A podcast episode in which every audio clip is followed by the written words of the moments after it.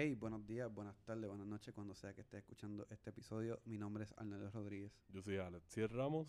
Eh, Cristian Ortiz. Y, y este es nuestro, este es nuestro, nuestro episodio Cinema Blog. Cinema Blog. Y este episodio vamos a hablar, ya que estamos en febrero, el mes de el amor, de cierta manera. Eh, vamos a hablar de date movies.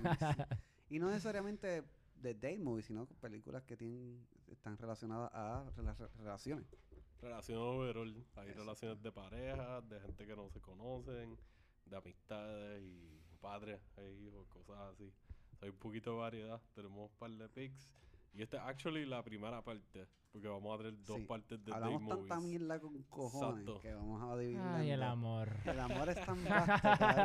el amor es vasto, así que hay que dividirlo en dos. So, nada, como son dos episodios, no vamos a decir las películas que son. Esta vez tienen tarea, ustedes las apuntan según vayamos dando las recomendaciones. Y ya saben que nos pueden conseguir por Facebook, Instagram, como Cinema Blog. Nos pueden escribir por email. Estamos en Spotify, estamos en Apple Podcasts, ahí nos pueden dejar reviews, nos pueden dar estrellitas. Nos pueden dejar un comment diciendo que le metemos o que somos unas batatas. Escríbanos, coño, estamos aquí, vamos a, vamos a hacer la comunidad. Estamos en Anchor también. Y nada, ya saben que nos pueden escribir para recomendaciones, nos pueden escribir para proyectos, colaboraciones, reviews, comentarios, lo que sean. Y nada, para que los bowls Ya. sírvanse algo y enjoy. Que florezca el amor.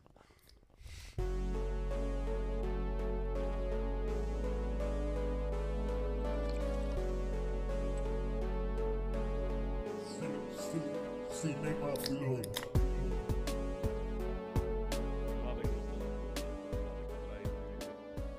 Y actually, yo creo que Joan la tiene también, si puedo. A los dos a la vez. Mira, llévensela para que la Ah, de verdad.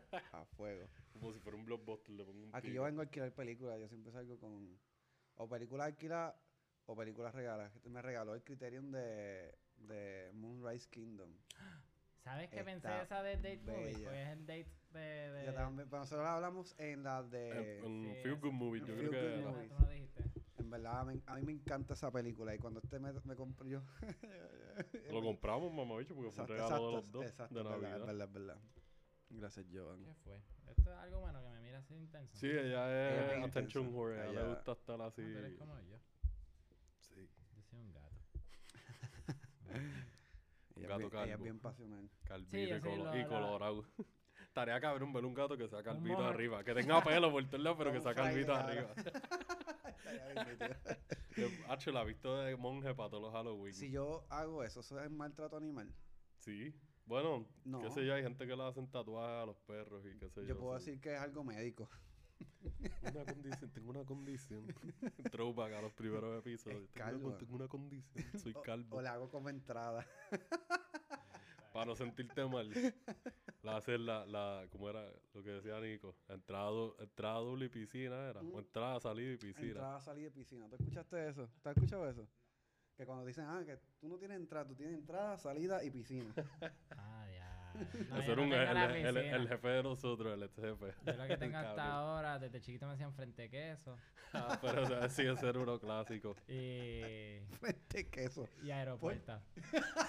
¿Y qué? Aeropuerto. Me gusta esto, creo que me tengo menos ansiedad con, con- Sí. Con Harley encima. ¿Cómo se llama? Harley. Harley. Es con la boinita y el gato, parece como un Como Harley villano así. Sí, sí, así mismo. Yo siempre he querido ser ese villano, el del... Pues, el te falta la sillita esa de, de, de, de computadora que da vuelta. Y la cancioncita clásica. Sí, mira que James Bond es la hostia. Que ese, ese es un duro en, en date. En date mujeres. Papi, el seductor mayor, veintipico películas conectando jevas constantemente. Es Sin como parar. Este, este tipo. Y son jeva y jeva, tras jeva, tras jeva. Hmm. Y como no mami, es que en verdad pichea. Que tú no me haces, tú no me haces bien.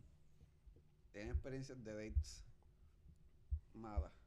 Mala, sí. Yo estaba hablando con Joan esta mañana ayer de cuando le dije que íbamos a hacer el de los date movies. Ella me dijo, ah, vas a contar la historia de tal Leo. Y yo, pues, la puedo contar. No voy a mencionar el nombre ni nada, porque ya le da gracia. Ay, ay, ay. Y pues nada, fue yo, estaba, tuve un date con esta Eva que pues empezó adelante mal porque pues yo estaba jangueando con, con, con mi pana Enrique. Vamos teniendo un session y qué sé yo. Y pues yo no sabía que iba a tener este date. Esto fue como impromptu, like, de la Ah. nada. Ella, mira, ¿quieres ir a comer? ¿Qué sé yo? Vamos a encontrarnos en tal sitio. Un restaurante que abría 24 horas, era tardecito. Y yo, pues dale. Y yo lo pensé y lo pensé. y Ah, too high. Like, yo no debería salir. Like, yo debería quedarme aquí, relax, derretido y Ajá. ya, y chilear. Y pues dale, yo me voy, pues. Pa, Enrique me pompió y me dijo, dale, dale, date un baño, qué sé yo, así cálate y sal. Pa, pues llegamos al restaurante. Casualmente llegamos los dos a la misma vez. Ok. Entonces, pues mi primer error fue que dentro de la nota conseguimos un parking, like, literalmente cruzando la puerta del restaurante. Y yo iba delante de ella y yo cogí y me metí en el parking. Bien pompeado, celebrando de que, wow, conseguí parking, win. Y estamos hablando de Isla Verde, sobre el parking más cercano era como que, whoop, un poquito más lejos. So ya siguió y se estacionó allá. Ah, pero tú le quitaste el parking Yo le quité, ajá, en vez de dejarle el parking a ella, yo lo cogí. ¿Qué clase?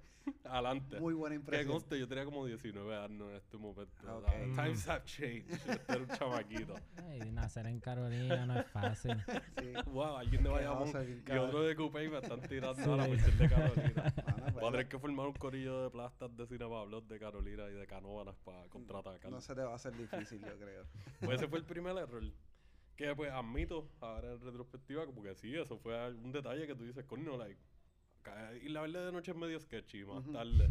Como que lo lógico te diría, déjale el parking ahí y coge tú uno más adelante. Por Ujú. eso no fue lo que yo pensé, mis sentidos no estaban todos ahí en ese momento. Ok. Entonces después entramos. Y aquí yo esto lo vi como, como que ella maybe ya estaba molesta y que estaba buscando un pretexto maybe para break it off y aprovechar e irse. Y pues cuando es una estamos mala viendo... cuando- ya una con- mala cuando- impresión. no, no, o sea, ya yo di esta impresión, pero yo digo que lo que pasó después, yo creo que ya fue como que, ajá, ya, ya, ella quería ya como que, ok, si pasa una estupidez, ya nos vamos. Comida para llevar, por favor. Pues no, no, no. eh, fue más, más rápido que eso. Pues empezamos a ver el menú, nos traen agüita.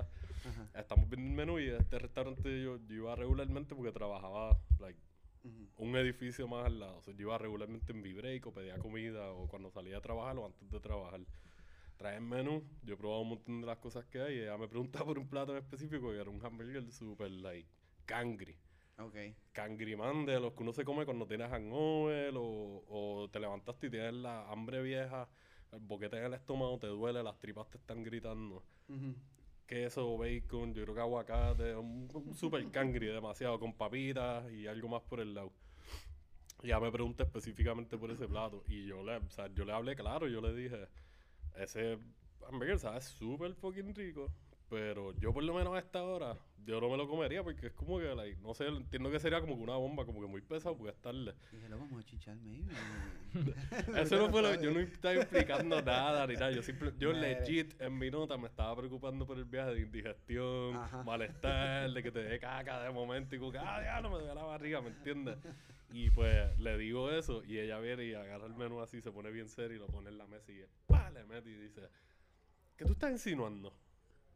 Y yo me empalmé, yo como que espérate, que acaba de pasar y ella me vira la tortilla ahí de la nada y me empieza a decir, tú estás insinuando que yo estoy gorda y que yo no debería comerme esto a esta hora porque no me va a ayudar a rebajar y, bla, bla, bla, y empezó la diarrea verbal, la descarga, me hizo un rant de como dos o tres minutos y yo, like, estúpido ahí de que, ¿qué está pasando? Like, ni siquiera hemos ordenado, llevamos como cinco minutos en el restaurante. Like, va la mía por lo del parking y ahí aprovechó y me dijo lo del parking.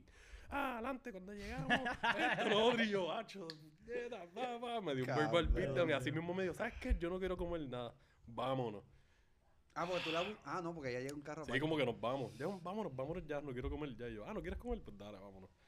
Y salimos. Y yo como que fui tra- a tratarle, pues buscarle la vuelta para hablar y pedirle disculpas. Y ella siguió caminando para el yo, pues, ¿sabes qué? Ah, wow. Man down. I admit defeat. Perdí. de que perdí, like, yo nunca tuve break, mano. Mano, es que está cabrón porque en verdad son...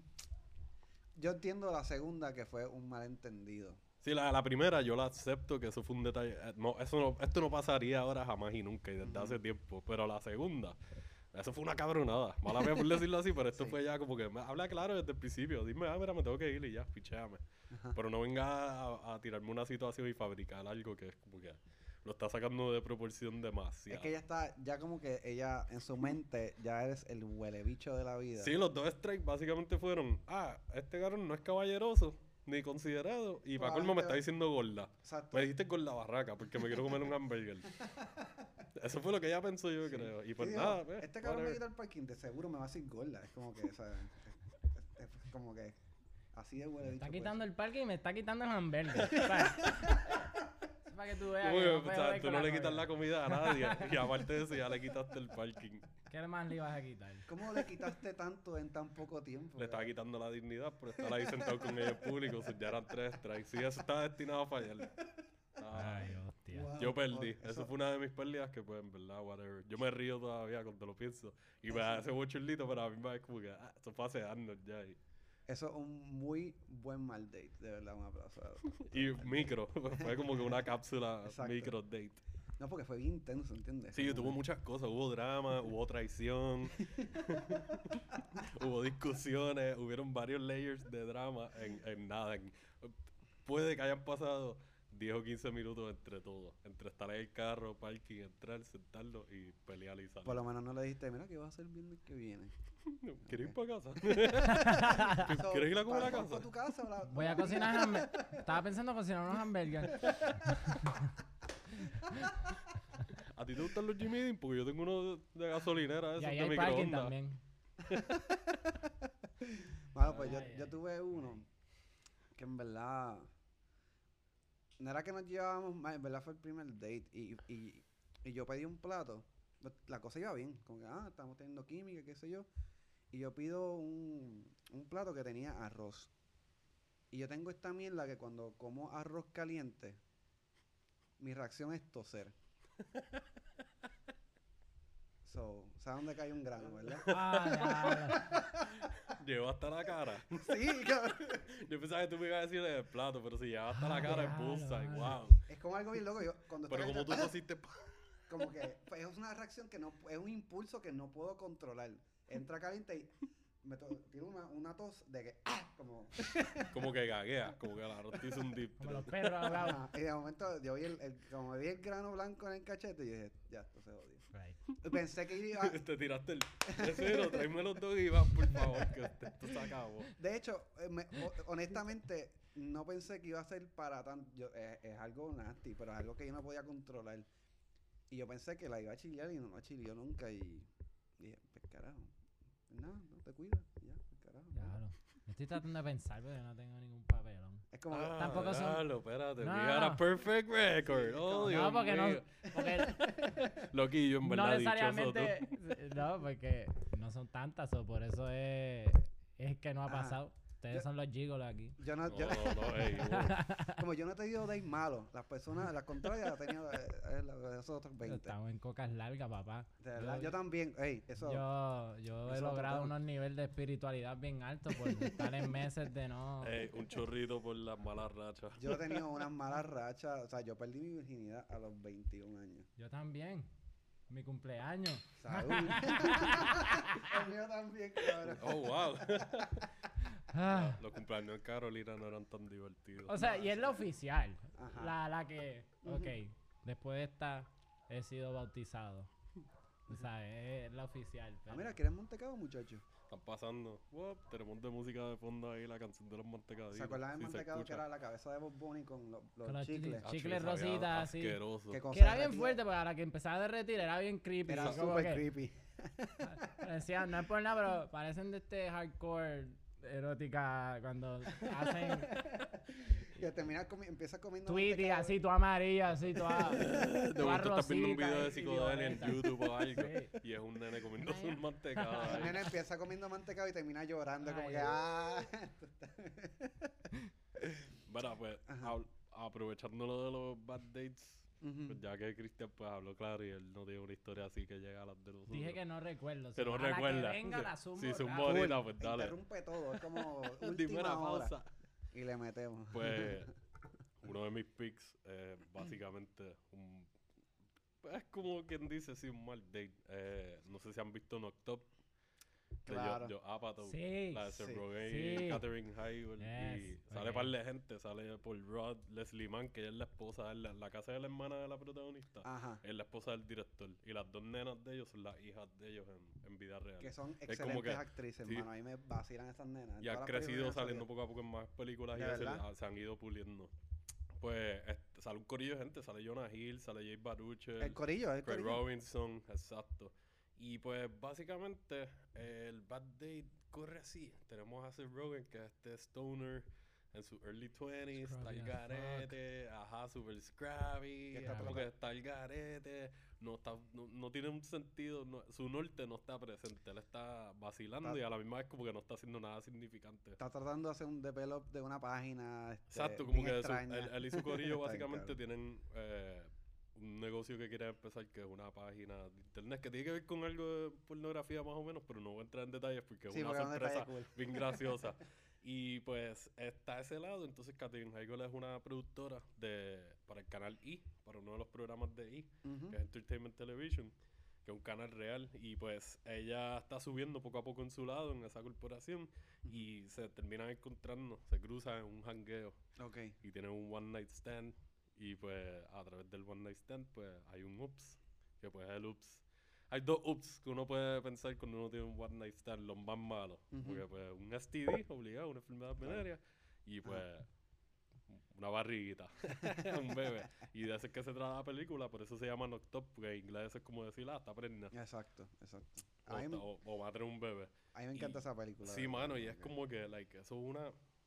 No estoy diciendo que tener hijos sea una pesadilla y sea algo malo, pero podemos reconocer, yo entiendo entre la compañía que estamos aquí, que eso es algo que es una presión bien grande, uno pensar como Sí. que tú en un one night stand, tú no conoces a alguien y que esa persona, tú la...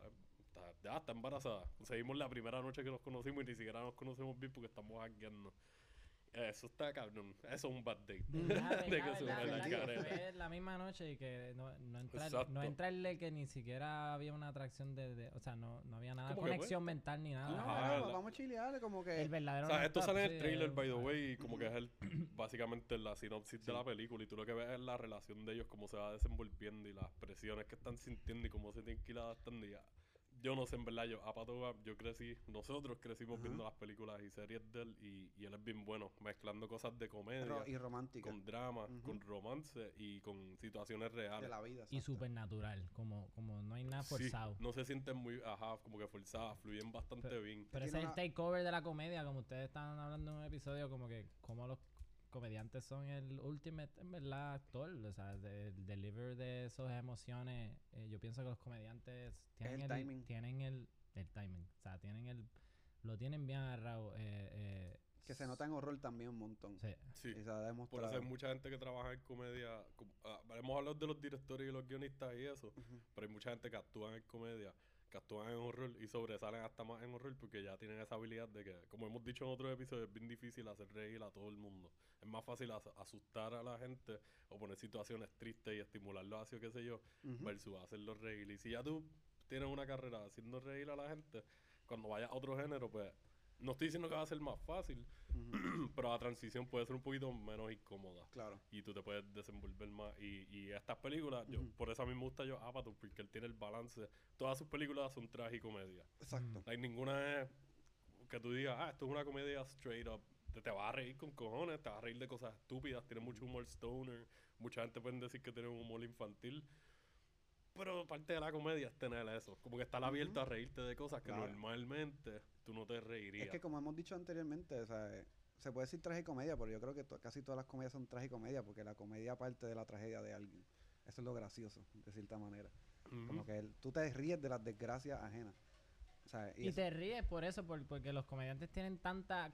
Ellos, eh, comediante como tal, desde stand-up al que está en una película que tiene su guion, eh, yo pienso que son de las personas más estudiosas que hay. O sea, Sí. Saber ciencia, política, estar al día, para poder burlarte de algo que quizás alguien no se había burlado, porque tú eres lo inteligente suficiente para compararla con algo y te dices, diablo, es verdad, pa- parece a esto y te comienzas, a- o sea, te, te ríes porque tú lo entiendes, pero nunca lo habías pensado. So, Exacto. alguien te lo hizo por ti. Exacto. So, el comediante hace su asignación todos los días. Sí, tienen que estar conscientes de la relevancia. y están conscientes de su vida y, de lo que quieren reírse dices, de sí. ellos mismos. Exactamente. Esa perspectiva no es fácil dársela a todo el mundo y eso es algo que a mí me gusta mucho de la comedia. Y de que siempre- te cojan y te viran. Básicamente te viran, como estábamos hablando ahorita del point of view. Es como que no estás en un point of view, pero ellos te están girando y te están diciendo, aquí es que tú tienes que Sí. mirar para que tú veas lo que yo estoy tratando de que Sí. tú veas. Y si tú ves la Tiene película... una misión, en verdad. Si tú entras a la película con una mentalidad de, ah, esta película se ve bien estúpida por el trailer y qué sé yo, ya tú te estás nublando y estás haciendo el trabajo más difícil a ellos. Sí. So, si te convencen, eh, lo están haciendo bien. Y, y en este caso que eh, qué cool ver, o sea, películas románticas de la perspectiva de un comediante. Está cabrón, porque pues te ríes de la, pues, de- del backstreet de... Sí, de que un arroz le cayó en la cara. Ah, le cayó en la cara. Yo, yo, me, yo me río ahora, bien cabrón. Ella no se rió mucho, claramente. y- Pero, no sé, maybe después de ese este bicho, me escupió la cara con arroz. Como que se va a reír, creo yo. ¿Cómo, ¿Cómo será la reacción de estas personas allá escuchando esta historia ahora? La que ella contando su versión de la historia. Este cabrón, se- yo no sé qué le pasó, se ahogó y de momento, ¡pam! Me cayó un arroz en la cara.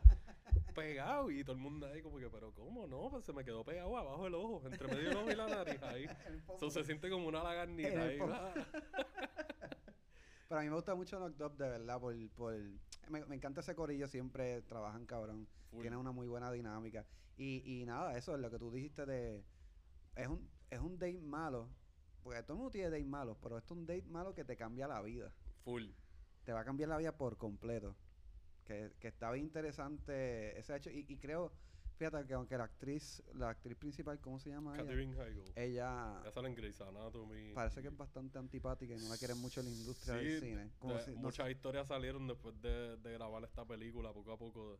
De, de Seth Rogen llegó a hablar, una que otra ocasión yo lo he visto, lo he escuchado, y, y el mismo Apatow ha hablado de, de que ella parece que es como media diva y difícil de dirigir, y de que como que ella se, se le suben los, como en la chuleta, se le Ujú. suben bien a fuego, como, ah, soy una actriz, y qué sé yo, como que, whatever, ella estaba pegadita y qué sé yo, pero no era como que era, ella no tenía el star power para Sí, mano. para Nadie debería bien hacerlo así, pero me entiendes, como que él trabajó con Adam Sandler yo nunca escuché historias malas de Adam Sandler cuando hicieron Funny People. Y Adam. Sandler es un tipo que es, ha sido mil veces más relevante que ella. Es por Claro. poner un ejemplo, una comparación bien random, pero son dos personas que trabajaron con él directamente. Y uno pensaría como que maybe Adam Sandler sería difícil porque está acostumbrado a hacer las películas de él para su compañía como él le gustan, con la gente que él le gusta y ahora está trabajando con otro tipo. Y nunca salió nada. Y de escuchar tantas historias malas de ella y como que feedback Sí. negativo ahí fue como que. Pero como quiera, hicieron un buen trabajo está, sí, porque, ¿no? exacto, como tú estabas hablando antes de que gra- grabáramos, es que qué malo sería ver una película que sea como un date movie o algo romántico y que no haya química entre los, la, la actriz y el actor o, si es una pareja de hombres o mujeres quienes sean los principales. Exacto. Y ellos tuvieron una química buena, por lo menos en pantalla. En pantalla. Es como que el Sí. contraste estaba, la que ella es la super jeva, rubiona, bien durota, bien good looking, qué sé yo. Y él es como que yo, cuando tenía 23 años, pelú, gordito, no me afectaba del tiempo, lo más probable con una pestaca azulón a marihuana. y como que sudado ahí en la discoteca. Hola, mira, ¿tuviste tal película? Acho, yo estaba bien arrebatado cuando la fui a ver y me pasó esto.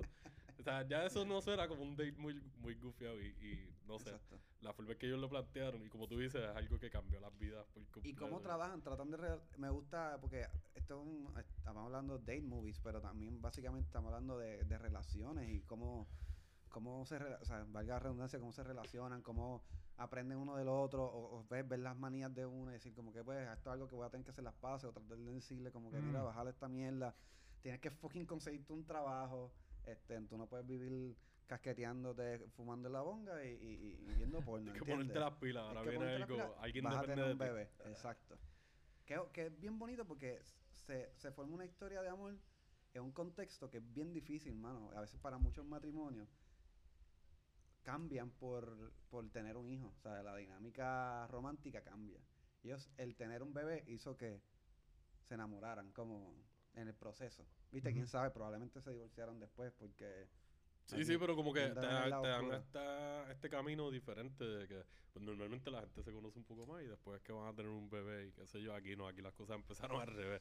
De que como tú dijiste ahorita, Chris, que ah, no sé, no hay una Sí. conexión emocional real, estamos bebiendo, estamos lo más probable fumando y qué sé yo, y de momento como que, wow, al otro día, like, ah, lo hicimos, oh yeah, like, nice. La reacción de Seth Rogen, by the way, priceless. Cuando se entera que ganó con esa jeva, es como que, Nice. like, yeah, nice. Yeah. Yeah, sí. Muchacho, I felt that, man.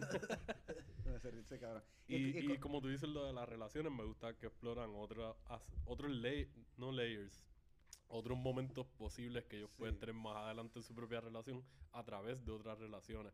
Porque exploran gente divorciada, exploran gente casada que están teniendo problemas, exploran gente que tienen hijos ya más grandes, claro. exploran padres dándole consejos a ellos que van a ser padres nuevos. Y es como que, ajá, te están dando muchas burbujitas de información que, pues sí, para los personajes son bien valiosas, pero tú puedes sacarle cosas también. Que para ti que es bien importante, para nosotros que es bien importante también, ¿sabes? Tú tienes una relación con una persona, pero la persona también va a tener una relación con tus amistades. Exacto. Y las amistades de él que son súper fucking cool. ¿sabes? En verdad, sí. Hill, ese corillo yo me, yo me hubiese visto dañando con ellos. Like, yo, parte del corillo, lo más probable. Full, full, de verdad. Es, es una película bien bonita y graciosa y bien honesta, ti- entiendo yo dentro de todo. Como me gusta mucho la, la- la dinámica de Paul Rudd y la esposa. Oye, y volviendo a esto, no hay muchas comedias stoner friendly que sean así románticas. Exacto. Esto es algo que, es cierto. vamos a hablar claro, esto es un subgénero que no está, a nosotros nos han marginado. Por lo menos a mí me siento marginado. Siento que nos tienen que representar un poquito más porque son de esa cepa, de ese corillo salieron varias. Porque está I Love You Man, que es con Jason Segel y Paul Rudd, y es por esa línea. Después hicieron la This is 40, que es más dramón, pero still tienen bastante Sí. humor de Up por ahí. las vi, me las demoré. Y, Sí. y es como que siguieron saliendo ¿Verdad muchas por sí? ahí poco a Tienes poco. toda la razón, es verdad el, el, el, el sentirse...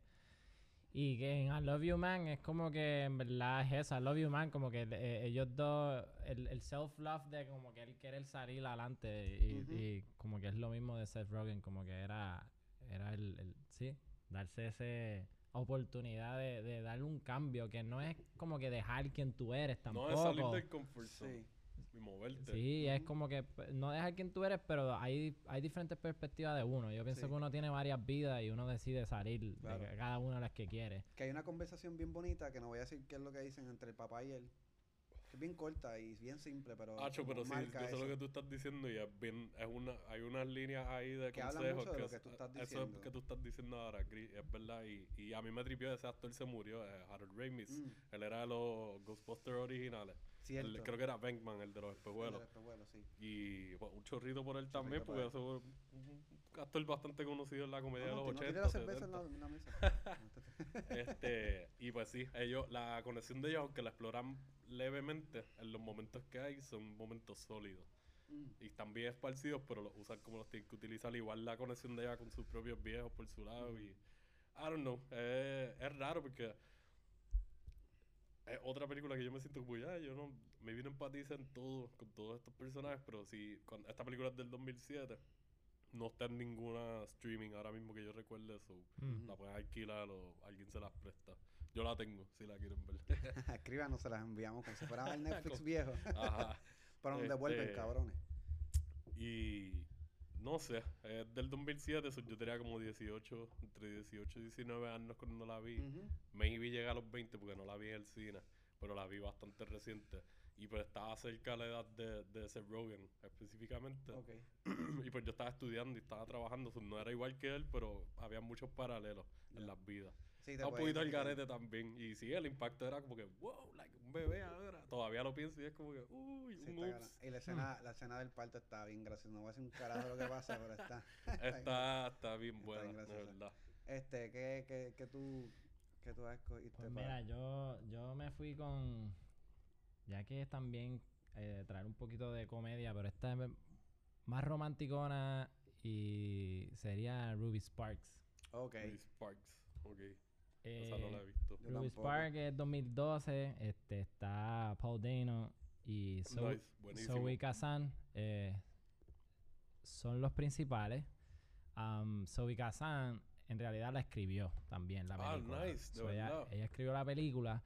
So, hablando otra vez de, de actores y sus comedias, yo diría que ellos con- se consideran eh, comedia. Bueno, es una romantic comedy drama, so como que sí, sí eh, eh, entra en, en el en actores que saben deliver esa, esa naturalidad y esa emoción al grano. Paul Dano es un Y ella es buenísima, a mí me gusta mucho ella. Lo poquito que la he visto. El, toda la película es el charm de ella, porque como incluso el nombre de, de la película es el personaje, es ella. So, es, todo es completamente como un tunnel vision de ella. Ok. ¿Por qué? So, sería, él, él es un escritor, pero como que un escritor que fue privilegiado con un libro considerado casi un genio de chamaco sacó un libro, pero después de ahí como que no ha hecho más nada. Mano, Paul Danos tiene cara de eso mismo. Sí, sí, o sea, él, no escribe en una laptop, él en la película escribe en un typewriter, so todo es bien obvio Ajá. de que él se la vive en la mente. Ajá. El cual sí lleva a que él tiene algo que sucede en su mente. Él, él en verdad, eh, hay una relación bastante en la película eh, con su psicólogo. Ok. So, eh, en fin, él se encuentra en la película súper bloqueado por su próximo, su próximo hit Ajá. o lo que sea que él quiere El hacer. proyecto que está Pero el trabajando. próximo proyecto no tiene nada, está bloqueado por años y el, el psicólogo lo está ayudando en eso, ya sea por cualquier trauma que ellos hablan, ¿verdad? No Ujú. voy a decir ahora. Eh, él le dice, ¿por qué no escribes? Escríbete algo, aunque sea una, una mierda, pero escríbete de algo, de algo que tú quieres. Y en verdad llega a la conclusión que él empieza a escribir sobre una muchacha. Ok. Y se envolvió escribiendo, como que se fue en un rampage y le dio euforia, epifanía, que eh, escribió casi, o sea, escribió toda una persona lo suficiente para que coja vida. Oh, wow. Uh, Pero- esto- ok. Nice. Él no, él no sabía nada, él simplemente cierra su typewriter, termina, lo pone. Ujú. Y se levanta un día y en la cocina está la jeva que él acaba de escribir. Qué So, salió de su mente y entonces él, él tiene registro de que él, está, él puede llegar al borde de esquizofrenia o no te dicen esquizofrenia, pero juegan con que he might, lose, he might lose his mind. Y su familia, eh, eh, pues poco a poco ahí va entrando su hermano, que es Chris Messina, eh, que Me es otro suena, comediante también. comediante, sí, y, y ese es su hermano. Entonces, pues él tiene esa relación bastante cerca y es como que, loco, me está pasando esta pendejada. Y ella me dice, esto no es verdad. Esto no es verdad, que tú estás, eh, tenemos que ir al psicólogo de nuevo. Le dice el hermano y me dice, me dice, yo voy a escribir algo y vas a ver. Y nada, no quiero contar mucho, pero en fin, es real lo que le está sucediendo porque el hermano se supone que no está loco. Pues él le dice, ponla, que- eh, le dice, la voy a poner la que hable francés. Y cuando van a la cocina, eh, ella le está hablando en, completa fluidez en francés. Y ahí picheo. hermano se vuelve loco y me dice, wow, tú has creado a alguien, o sea, tú puedes hacer lo que te la gana. So, tienen ese diálogo de, de, de hermano con hermano, de como que diablo. Entonces entra también que su hermano está casado, es mayor. Ok. So, llega a, a tener ese diálogo entre hermanos como que, mira, pero yo no sé si esto es- yo deba de seguirlo porque esto es una persona que yo creé. Claro. Sí, como que hay un este soy conflicto yo. moral. y- Ajá, el y conflicto de moral. ética. Y el hermano me dice, mira, en verdad a veces mi esposa me odia o yo la odio. o no- eh, hemos estado a punto de dejarnos, como que aún así conocer a alguien no es perfecto. eh, Que eso es lo interesante de esto. Es como la, a veces hacemos una construcción idealizada de que podría ser la mujer perfecta para ti. type, sí. Y que, mano, eso es súper ambiguo. Y, y se ve en dos casos. Está el del protagonista, que, que no, no era su intención. Y está la del, de su hermano, que maybe no le va bien su, en su relación. Y decía, "Ah, puñeta, hubiese sido distinto. Y eh, como que empieza a jugar con eso de, de mano, ¿qué hubiese pasado si... Sí.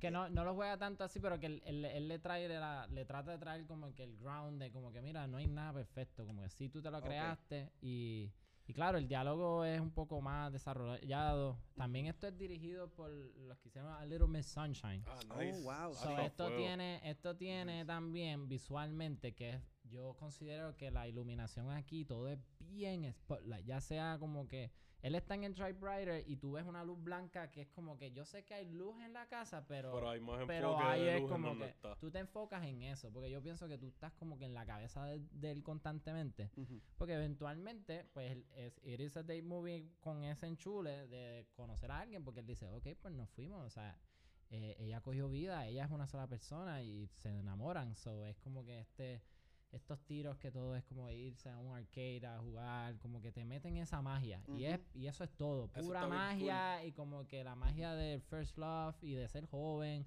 Claro. de que ella es este espíritu libre, él es más cerrado, introvertido y él la, él la escribió con todo eso que él no tiene. Exacto. So, por eso el enchule de él es en un pedestal. ¿Y dónde está esta, esta película? Ahora mismo solamente diría que está rentada para Amazon- rentar, en sí, Amazon Amazon Prime. Prime. eh, puede Pero- ser que HBO Max tenga, yo creo que estaba chequeando, Ujú. pero no, Pero recuerdo. se escucha, yo, yo pagaría para ver esa Sí, película. porque suena como que tiene un cool. balance de fantasía con comedia y romance, como tú estás diciendo, y dramita.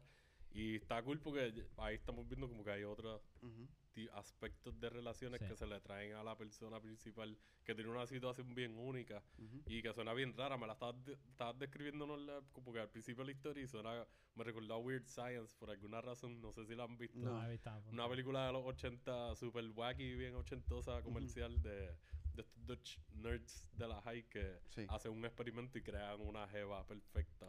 Y, y pues la jeva llega como que a ayudarlos en su vida y a, a ellos subir su estatus social y como que, ah, mira, tenemos una jeva que está bien buena que anda con nosotros. Pues qué curioso porque ah, eh, la película que yo quería traer primero ata todo esto, esta cuestión de, de, de ah, este, ser como extrovertido, tener como este espíritu libre y que también se desarrolla en los 80, vers- o sea, el contraste de espíritu libre versus una persona seria, que es una película que yo, que estoy seguro que todos han visto de chiquito, que es Big, Oh, Y- yes. yes. de Tom Hanks, que no es como tal una película per se de date, pero el core de la película, se, o sea, la historia se desarrolla en un, una- conociéndose, básicamente un niño que pues, lo bulean, lo que sea, y, y es como que tiene muchas ansias de, de ser adulto ya, o de ser grande, y le pide un deseo a, a, a una maquinita de estas, de, estas viejas que ya no existen claramente, pero es bien bizarro. Yo he visto un par de veces esa en, la, en,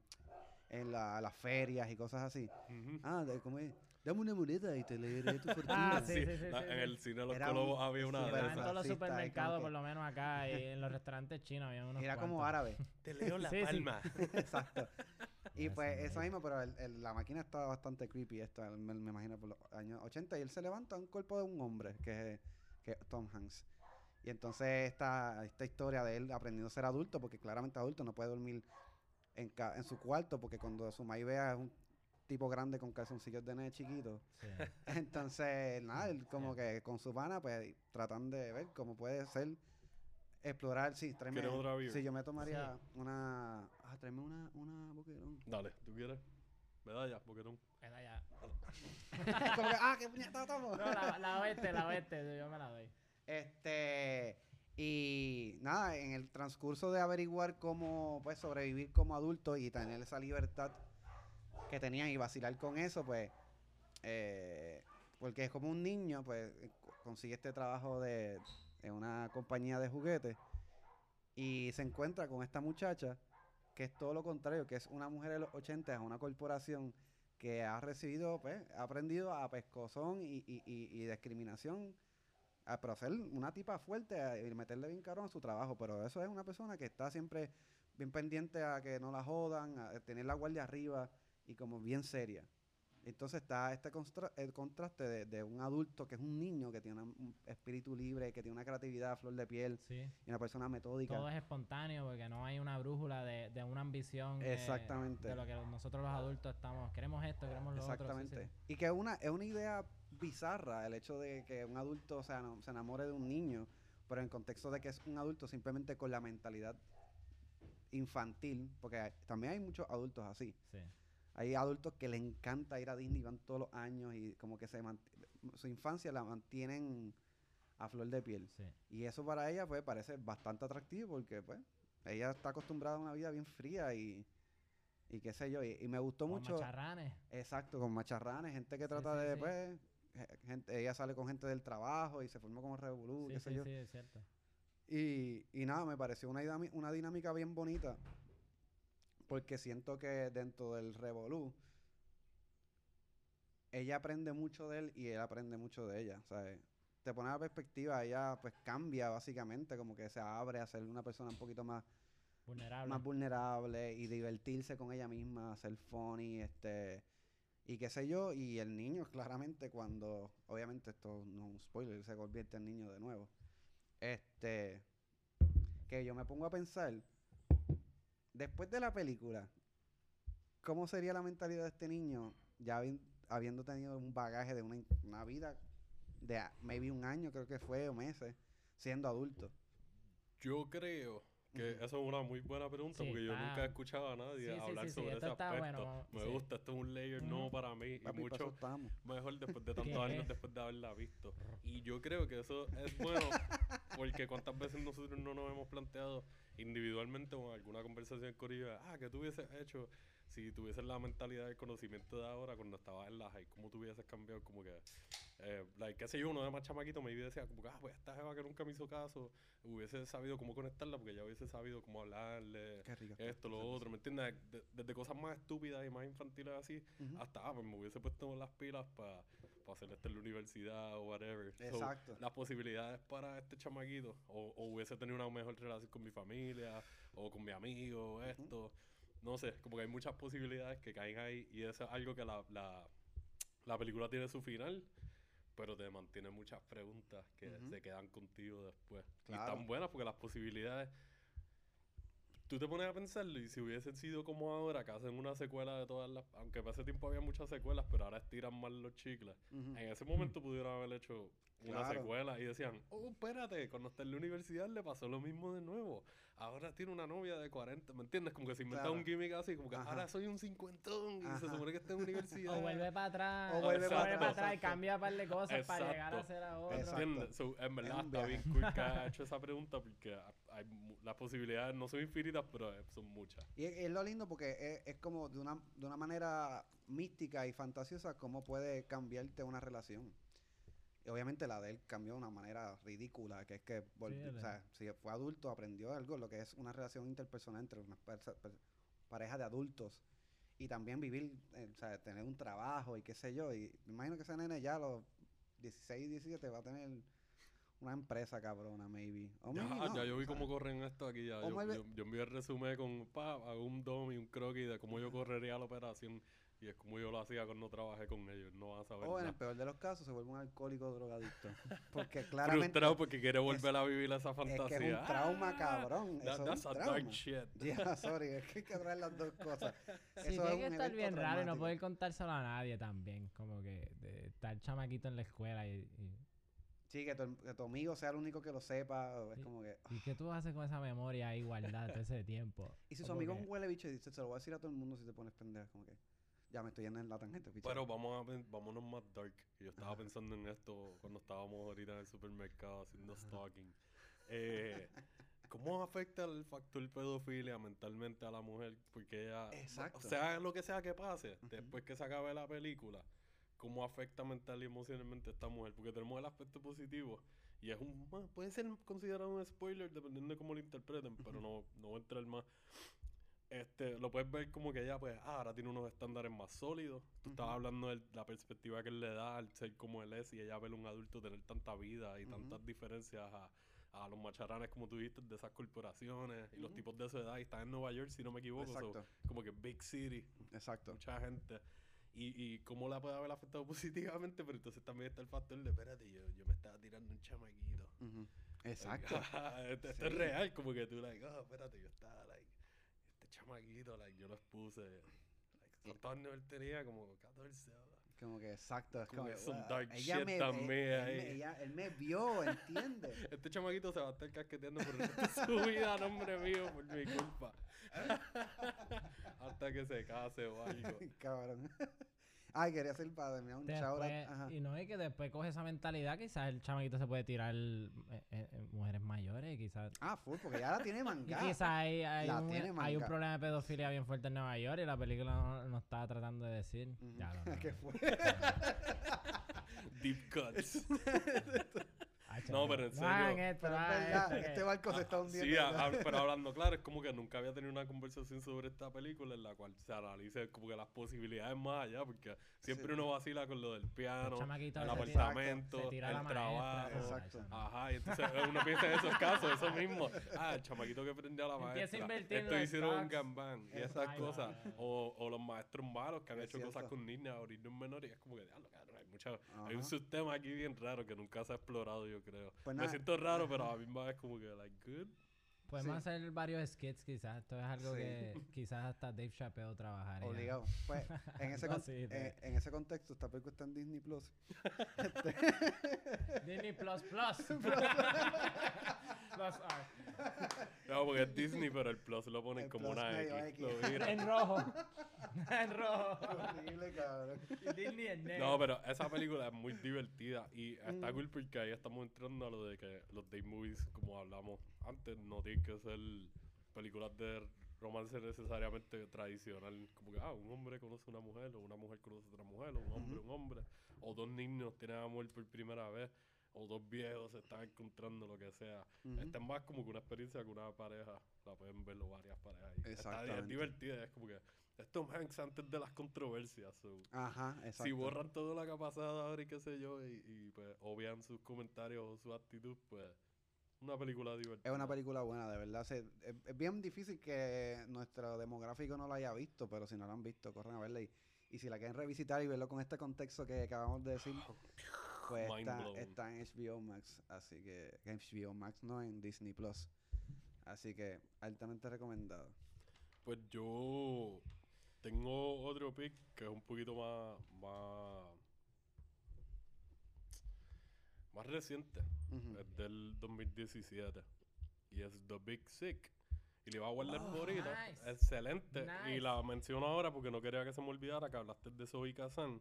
Y ella es uno de los protagonistas de esta Yes. película. Y me encanta Sí. ella en esta película de que es como uno de mis crush ahora de, de actrices Sí. y comediantes y qué sé yo. Porque Estamos, estamos ahí de igual. su personaje me encanta. Esta película es del 2017, está en Prime, es un Prime original. Es escrita por Kumail Nanjiani, que él es un comediante pakistani. Buenísimo también. Que es el protagonista, ¿no? Él sal- sí, él sale en Silicon Valley, la serie de HBO. Súper gracioso. En Community él sale Sí, por ah, ahí y ha hecho, lo he visto en The Green Room también, que nosotros hemos hablado en otros episodios de eso. Eh, y entonces la escribió con su esposa, que su esposa es Emily V. Gordon. Su esposa y él escribieron esta película basada en cómo fue que ellos se conocieron, el cortejeo, el proceso de cortejeo y de, de ir haciendo la conexión emocional que estábamos hablando que no había en otra película, aquí la hay y, y es bien fuerte. Esto es una película, es linda, es una película que ahí sí me tiro a decir que es linda porque tiene el humor comedia y pues básicamente él es un stand-up comedian y ella está haciendo creo que su maestría o doctorado, algo así. Y ellos se conocen a través de los shows de comedia de él. Y Ujú. poco a poco empieza la relación. Ok. Y pues empiezan estos conflictos culturales porque al él ser pakistani, Exacto. está el viaje de que ahí hacen arranged marriage y hay cosas así de que los papás son más puritanos y esperan que tú, ah, las expectativas de que te cases con alguien de tu cultura, mantener lineaje, esto, lo otro, bla, bla, bla. Ujú. Entonces también está el culture shock del lado de ella, de que tú ves la diferencia del aspecto familiar close de estas culturas pakistaníes, por lo menos desde la perspectiva de Kumar, Ujú. Y ves cómo son algunas familias americanas que tienen pues el sentido de independencia de que los papás son un poco más secos Mm. Sí. y aunque respetan un poco más maybe las decisiones que hagan sus hijos o hijas, siempre tienen el judgment, como que están esas Claro. cositas bien claras. Ujú. Y eso me gustó mucho porque pues, yo entiendo que maybe, no sé si ustedes les ha pasado, pero es parte del proceso de uno tener ocasionalmente suegros o suegras difíciles. Mm. Ujú. Yo bastante buena suerte en las Yo he tenido- relaciones que he estado, pero tuve un suegro específico que fue un poquito... Hay personajes. eh, su presencia era como que, "Mm, tú no me quieres, yo no te quiero. Like, está claro, like, yo, no, yo ni te conozco, no puedo decir que no te quiero, pero tú no me quieres. so, Yo siempre Eh, caigo bien a la suegra. Sí, una chulería. Eh, whatever. Yo creo que eso es lo que te dicen para que te calles y te vayas. Déjalo, déjalo, que después sigue hablando. Lo que está aburriendo, está barriendo el piso el muchacho. déjalo. Pues Ajá. ellos dos la escribieron y, y está súper cool porque tienes una conexión directa al, al ser el protagonista de que él está ahí para ver la autenticidad de la historia de ellos. Y aunque hayan hecho su drama y qué sé yo, porque cuando uno escribe una historia original, uno le añade otras cosas. Claro. Pero hicieron una historia muy bonita y, y como que trabajan los aspectos de que... Esto no es un spoiler, esto sale en el trailer también, es parte de la sinopsis como que mientras ellos se están cortejando, pues hay un factor salud que pues uno de los dos tiene una condición y pues eso es parte del proceso de conocerse y empezar a crear esta conexión y esta línea fuerte y, y eso te pone a pensar mucho porque igual con lo de Noctop, el viaje de pues la barriga es una responsabilidad que cambia tu vida, Ujú. tú empezar a conectar con alguien que pensándolo bien, pensándolo como uno debería pensarlo racionalmente, Ujú. Tú conectas con alguien y de momento esta persona tiene una enfermedad o algo, eso es una presión bien grande. Si es algo que puede ser terminal y que eh, conlleva mantenimiento y mucho seguimiento, es bien fuerte. Y yo estoy seguro que por lo menos todos hemos, aunque sea conocido a alguien que haya tenido, ya sea o cáncer o, Sí. o, no sé, este, alguna condición de, deteriorativa o algo así, algo de nervio, Ujú. y pues podemos haber apreciado lo difícil que puede ser a la familia cercana o a las personas y el tú el que te ponga esta historia de, de amor que es un date movie. Esto sí es un date movie true and true. Sí. Si tú Ajá, ves esta película y no te gusta, yo lo puedo entender, pero si la ves y te gusta, tú vas a salir de esta Todo el película. cortejeo, como dijiste. like, sí. Esta película es súper linda. Sí. Esto es como una, un fairy tale love, pero a la misma vez como que bastante real. Exacto. Y sí, mano, una responsabilidad bien grande que te cambia la vida. Tú estás pensando constantemente como que esta persona, al igual que un bebé estaría bajo tu cuidado, es, Ujú. un- es tu pareja. Y por eso se dice pareja, porque se supone que uno esté even. Y cuando uno es pareja, pues se supone que se vaqueen y se cuiden. Y, y, pues hemos visto cosas como cuando pasó lo de... que yo no estoy pendiente de las cosas de farándula, pero pues escuché cuando ah, ah, Dayanara que tiene cáncer o te- estaba No, pasando no, por el esa es la, cáncer. la La de esposa de Luis- Luis Fonsi. La que era. No, no, este, no, no, yo estoy hablando de Dayanara como Dayanara. tal, que el, el Ah. esposo, el- la pareja de ella hace unos años era alguien, Luis Desposito yo creo que es que es de los ejecutivos más grandes de Marvel de las películas de Marvel Ok. y él la dejó. Entonces eso fue un caos, bien caro, ya tú sabes, la gente bien mordía esto. Sí. Y pues yo no, yo, voy a jugar al abogado del diablo un poquito. Nadie sabe lo que estaba pasando ahí adentro, nada más que ellos dos. Ujú. Y maybe él estaba puesto para eso, porque estamos pensando, pues, son una pareja, estaban bastante serios, él tiene chavo, él puede pagar por los tratamientos, ella también tiene chavo, ella no es pobre, pero uno no sabe la presión que ellos tengan y los problemas que hayan tenido. Exacto. Y no es por tirarle la mala a ella tampoco, pero. Y si los papeles se invierten y la gente lo pone como el malo, y es que ella está teniendo problemas a- a ajustándose a la situación, ¿me Ajá, entiendes? Hay como que muchas posibilidades de Es que, que pudo haber ve- difícil, mano. venido cosas negativas de ambos lados. Y yo lo que vi fueron comentarios negativos contra este tipo. Maybe el tipo es una mierda de persona. I don't know. Como dije, yo no sigo la farándula. Pero hasta donde yo vi fue como que pues terminaron. Y ver esta película que ajá, súper bochichazo. Uy, cierren, cierren.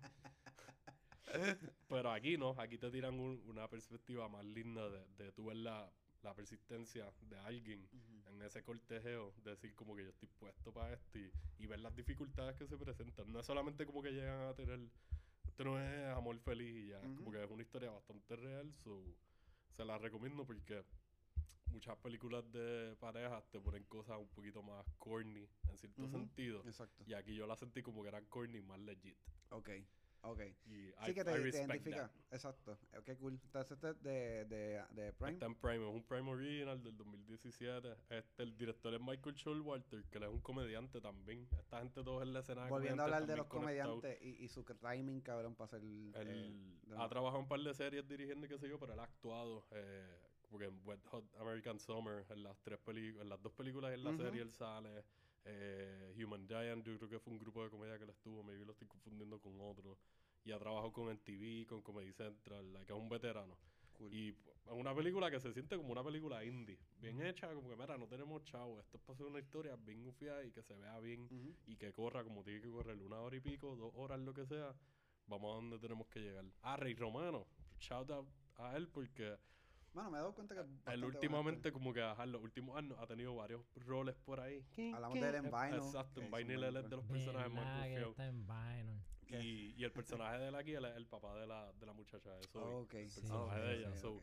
como que es el suegro y hay una relación bien fea, en verdad. Qué gracioso sería tener a Raymond de tu suegro, cabrón. Con la María ahí bien grande. I don't know. Oye, ¿qué pasa con las narices grandes? cabrón?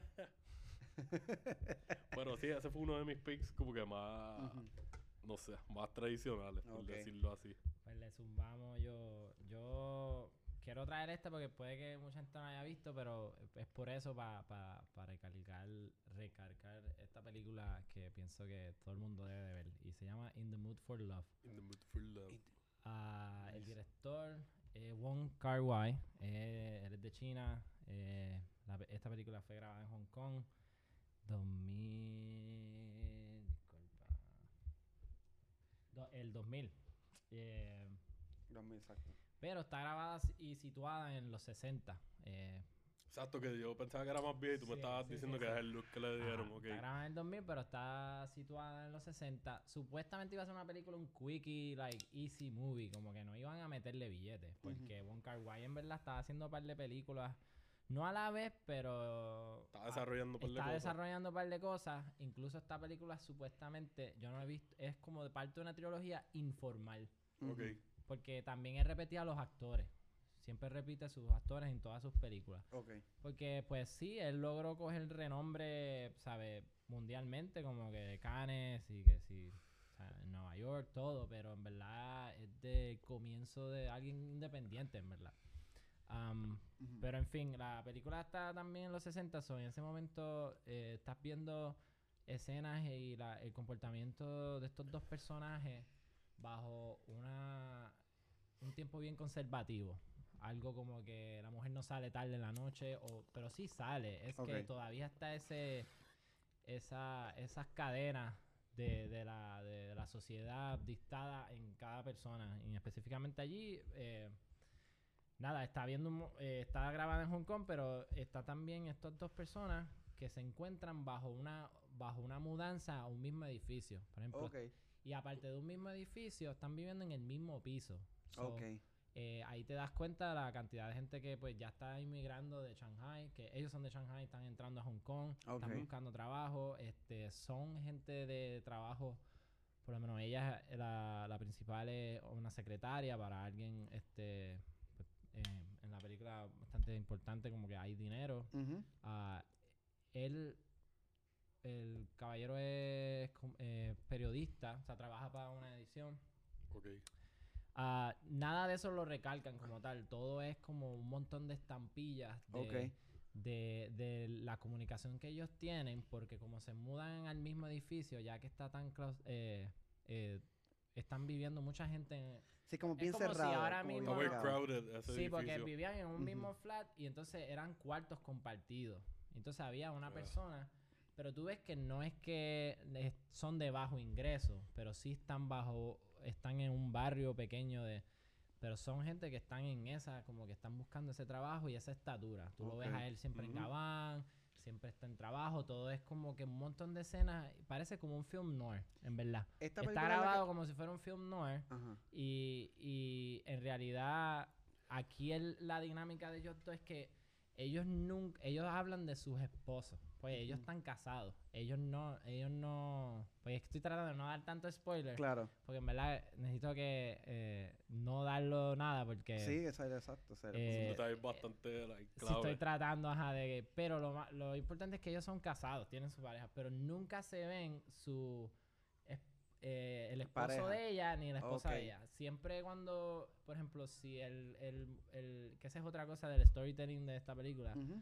Eh, me parece bien peculiar, es que pues cuando él habla con el esposo, visitando al esposo a preguntarle para una, unas mudanzas que quizás se metieron erróneamente, Ujú. Ajá. porque se, como se mudaron el mismo día, mucha Claro. gente ayudando a subir las cosas, se mezclaron. Ok.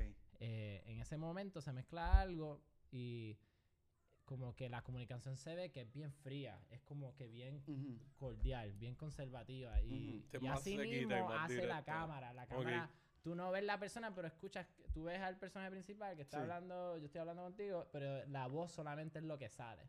Ok. So, te deja en el como que tú nunca ves el rostro de los esposos ni esposa del otro. Eh, Ah, wow. ese sentimiento es lo que ellos sienten también porque ellos nunca están. Ellos siempre están trabajando o están en otro lado. So, e- ellos se encuentran en estos tiempos. Entonces, estos dos que siempre están en- como tal en la casa, que tienen su día normal y cuando regresan, eh, pues ellos son los que se encuentran en verdad. Pero así mismo te dan esa sensación que, Que lo- ellos están distantes a su propia Ajá, te están pareja. representando esa, esa soledad y esa Y distancia que tienen como lo- que a través exacto. visualmente. Y eso es lo que hemos hablado anteriormente, lo, lo- lo importante también del- de la utilización de la cámara como un lenguaje. ¿Sabes? Te- tú, tú puedes entender, tranquilo, tú puedes entender que, pues, que las personas son distantes, pero si tú te, porque te fijas en el tiro de cámara, Sí. que ellos no le ponchan la cara para nada. Entonces tú puedes interpretar, o, o trabajas subconscientemente que ellos maybe no están, o sea, No no, son, no son importantes. Sí, que a- tanto, ahí o te sea. ponen esto en la, te plantean la idea de que o no son, son importantes para la historia, pero maybe no están tan presentes como para que tú tengas que ver la cara sobre Tiene eso. una razón porque una no representación después al final. Claro. Pero por eso no puedo decir. Esta ¿Qué es lo que está sucediendo? Que ambos parejas no están nunca. exacto. Y da la casualidad que, que viven en el mismo flat. En esta película es que sale la toma esta bien famosa de la tipa bajando las escaleras. Sí, que, Que que es como un tiro sin corte. Ella sale con un... con el rojo. Exacto. Sí, toda esta película, todas las escenas, esto sale por todos lados porque Es- la, la elegancia de la película es a un escena. nivel. No he visto la película completa, pero y esa el escena... score, el score, porque ellos escena. repiten en la, cada vez que viene este momento de que ella está sola, eh, porque está la cultura también que ella, I'm going out for some noodles, como que, o sea, eh, van a, salir a comer, Ujú. eh, se lleva su termo y, compra su comida para llevársela a su casa, porque ni tan solo hace eso, comer afuera. Es como que la mujer sale a la casa, pero compra lo suyo. Sí, ¿qué qué hace esta sola? O sea, Todo el tiempo está sola, pero en ese encuentro se encuentra, o sea, hay mucho... eh, es como estampillas, en verdad, porque esa es otra, la continuidad de esta película está... Hay que estar pen- no pendiente como que vas a perder el hilo, pero hay que estar Ajá. pendiente que las ropas cambian. Y si las ropas cambian es que se están pasando los días. Los Y días. los días pasan bien rápido en esta película. Hasta llegar hasta que pasan años. Que es un elemento importante pa- para que la... Porque hay, hay veces que pasa desapercibido y puede confundir eso. Como que tienes que estar bien pendiente a eso, como que... El, el, el cambio de ropa ya te da ya te da a entender que hay un cambio de, de día o de, o sea, de momento. O sea, eso, eso te marca a ti que no están en el mismo momento donde, Sí. empe- donde viste anteriormente. Ah, Un side note, hablando de eso de las temporalidades y cómo uno tiene que estar pendiente de esos detalles a veces, que no tiene que ver absolutamente nada con este tema, pero es una película que la han malinterpretado o no la han apreciado tan bien, en parte por eso, porque se han perdido esos detalles, es The Blair Witch. Porque The Mm. Blair Witch, y yo tuve que escucharla en un podcast hace par de años, ver, a, estaban haciendo un análisis, o creo que era a Eduardo Sánchez, si no me equivoco, el director, uno de los dos directores, Ujú. algo así. Estaban hablando de esto mismo y estaban explicando que en esa película mucha gente no se fija, que pues Blair Witch, ustedes la han visto o saben por lo menos cuál es. Es que la vi hace tanto No. tiempo que lo que tengo O sea, es Blair- sí. iconic Witch images de... Eh, de- es, de- es una así, de las sí. cosas, la, la- el moco y... Sí, Ah, tengo la todo, original. de todo la eso está ahí, pero... Pues Ajá. en esta película usan detalles de, así como tú dices lo de la ropa, que hay que estar pendiente y que todo pasa bien rápido. Y un detalle bien importante es que mucha gente, como que, ah, they brush off the Blair Witch porque dice, ah, es de esto, lo otro, qué sé yo. Y no entienden el misticismo que esta gente implantaron sutilmente al hacer esta película a los budget y jugar con hechos como que no se hace de noche en ciertos momentos y las Ujú. horas siguen pasando y tú estás viendo los timestamps de la cámara porque es fan footage. Claro. Y eso es un factor que a la gente como que le pasa desapercibido en muchas partes. Y ahí está la locura que ayuda a que la película sea efectiva. Y yo no estoy diciendo que sea la mejor película de ni nada, pero es una historia que tiene que un tiene layer. estructura. Y tiene una sí. estructura Sí, que sí, ellos que la pensaron y la pusieron, sí. pero mucha gente no la apreciaron y simplemente la vieron como una película Coño, de fan voy footage. para buscar Y eso me gustaría, nos podemos tirar un movie night y me iba a hacer un episodio throwback o algo, a- Claro. analizándola mejor, porque eh, ahora lo mencionaste y caí rápido escuchando esa conversación y viendo los videos después. Y, yo, pues, es verdad, está, it so- makes so much more sense de que Claro. la- el viaje de lo que está pasando en esta película y la- las cosas que se están implicando sin encenderte, porque es una película que todo pasa sin tú ver mucho. Y, Y, te desespera por eso mismo, porque no estás viendo qué está pasando. y hablando de desesperación, ahora, ¿verdad? Por- porque de la historia quisiera añadir, pero como esta película está a un nivel cinematográfico eh, de hostia, porque en Ujú. verdad el cinematográfico es Christopher Doyle, que es australiano, pero nació en Shanghai, eso también no es como que este tipo blanco que salió de la nada a grabar una película asiática. Ajá. El tipo conoce Shanghai también. Papo, sí, la industria So, de Christopher Doyle él fue el que hizo Hero, la de Jet Li. Nice. Ajá. Que la cinematografía, los movimientos de cámara Otra están cosa, a, a nivel Dios. Obviamente él tenía. Ah, había ya billetes ahí, so, estoy seguro que él podía pedir cosas un poco más a nivel. Pero In the Mood for Love eh, eh, es, es un retrato que, que, que así mismo como te digo que todo es tan claustrofóbico en sentido de que viven en el mismo sitio, así son las cámaras, porque hay muchos tiros que son bajo pasillo. Y, Eso es bien por- íntima como la grabaron. Como que no es bien- íntima. Es simplemente como, como estampillas de, de, de cómo ellos se sienten. Como que cuando se sienten solos, aunque ellos están comiendo juntos, porque llegan a un punto que ya se conocen, ya pasan tanto tiempo juntos que. Que por eso lo hace un date movie también, porque pasan tanto tiempo solos, sin sus parejas, que ellos terminan encontrándose. Y si van a comer y todo es bien como que conservativo porque ellos nunca hacen nada íntimo y esa es la cosa, pero sí se enamoran. Y si entra un, Que eso un es lo que crea la, la, dina- la- o sea, eh, la Y- tensión, la ajá. tensión sexual. y hay una química, están conectados La ya química. sea por la situación que hay en la película, Ok. eh, pero así mismo en las escenas, cuando comen solos, aunque están juntos, se ven solos. Ujú. Los tiros son bien film noir, que tú lo que ves atrás, la, la cabeza, el cuello y el hombro, Ujú. y después tú ves a ella completa. Esos two shots bien, bien marcados de, de Sí. cuando tú Sí, que dan una profundidad cine, bien brutal, pero a la misma vez te están Sí. quitando un canto de la pantalla, pero tienes o de pasillos por- de L, tú los ves Exacto. caminando en L. Eso está bien. Estamos hablando- La cámara no se mueve y... Estamos hablando con un fotógrafo que le encanta esa Exacto, esa- Chris no es ningún loco, le, le mete a la fotografía. un y él ha loco, pero- Es un loco, un loco, pero es de los que se va a fuego y sabe, sabe. Pero Eh, son aspectos bien es importantes. bello, ay, es lindo. es o sea, bello.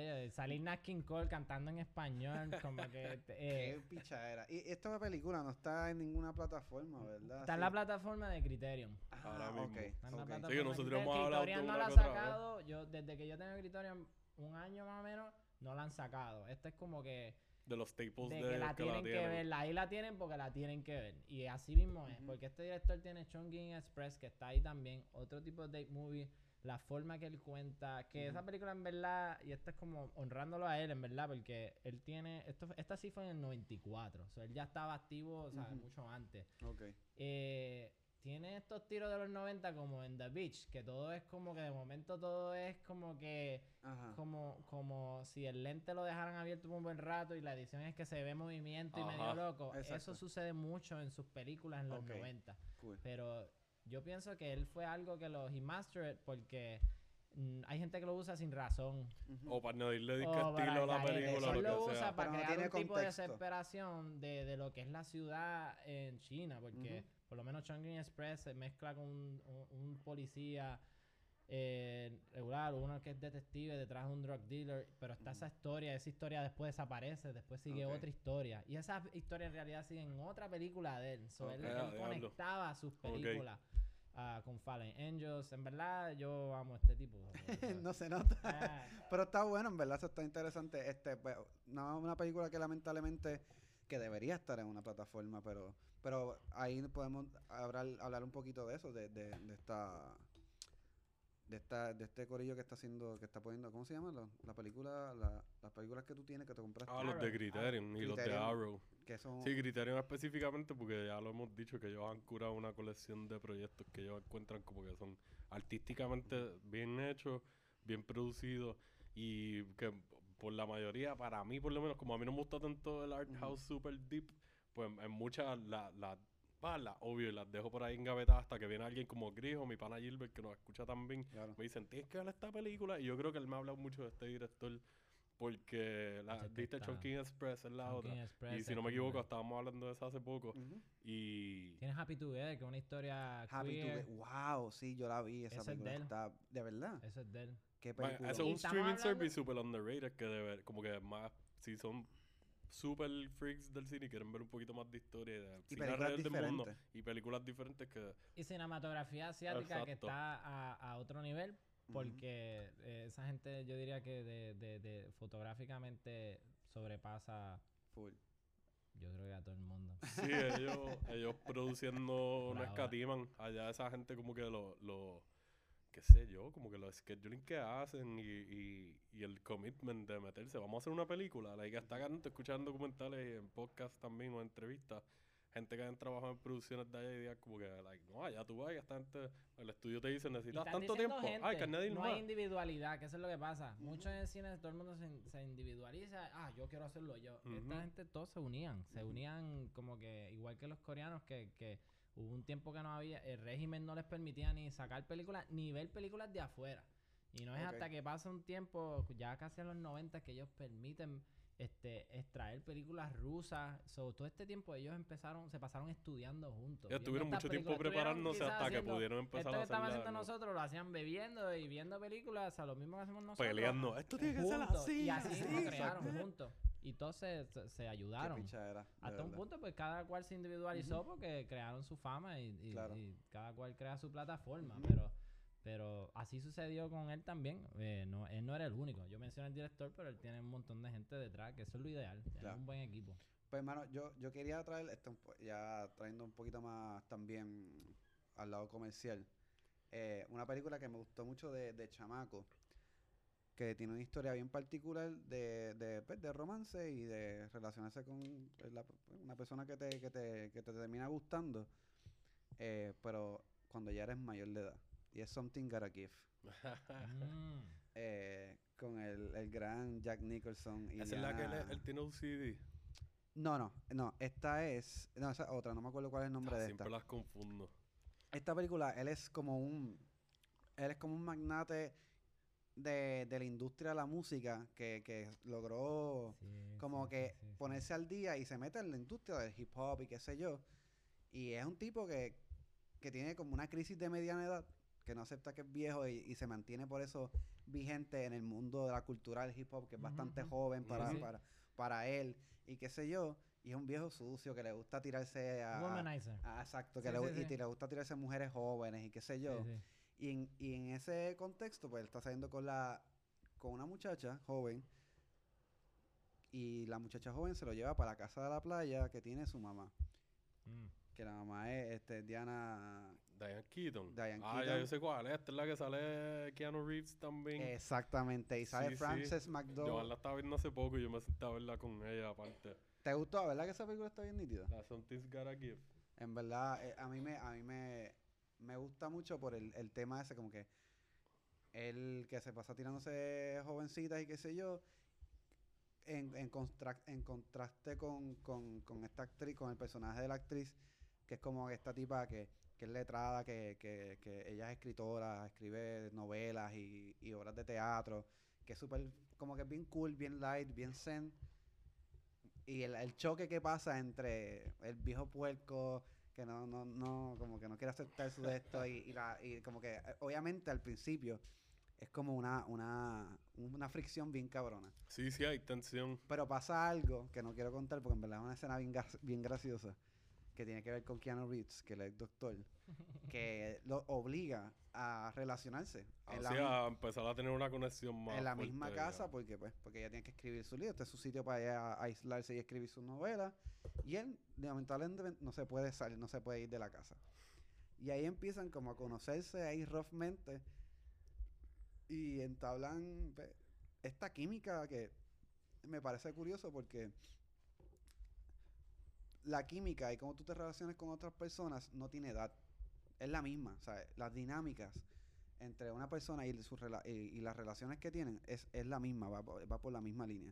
Y, te, y como que te vacila esta cuestión del flirteo, que, ah, que están seduciéndose poco a poco. Oye, o sí, están- uno usualmente ve películas romanticonas y así. Por lo general son personas jóvenes. Y ver el factor de que te metan gente ya mayor a fuego y que estén vacilando y estén viviendo vidas Y los elementos de que son de que son mayores de edad Sí, específicamente como para lo él, utilizan, se por lo que yo recuerdo de lo que vi, es súper like, ya. a mí me encanta. Hay una escena en un hospital que no quiero decir mucho, pero está súper graciosa. Y en verdad, Jan Nicholson, pues, que ya él no está activo y qué sé yo, Sí, pero él que tiene- tiene, él tiene, él, él- él tiene Alzheimer, ¿verdad? Alzheimer, yo creo que fue o demencia, algo así, Claro, no recuerdo ahora, pero Este, pero en verdad es, es una película bien interesante, bien graciosa, te da una perspectiva de lo que es el amor. Mm. Este, y también hay escenas de, pues, de, de, de desilusión y breakup y qué sé yo, que, que son, la trabajan de una, pasar por el filtro de comedia, pero son súper reales, mano. Y como la trabajan en la película, me parece espectacular. Porque tú te ríes y dices, diablo, cabrón, pues, yo, yo no paro de llorar así, como que. Y en verdad está, está nítida, hay muy buenos actores, estamos hablando de Keanu Reeves, eh, sale Frances McDowell. Diane Keaton, que es la mamá. Exacto. Que ella, ella es como una reina de las películas románticas para, para su época, que salían películas del cabrón este, este, ¿cómo se llama este? El que hizo Bananas. eh, Eh, Woody, Allen. Woody Allen. Woody Allen. Este, que dentro de lo que sea él, pues, es un genio haciendo comedia romántica. Pero nada, eh, esta película no está Sin en... hablar mierda en sus películas, perdón.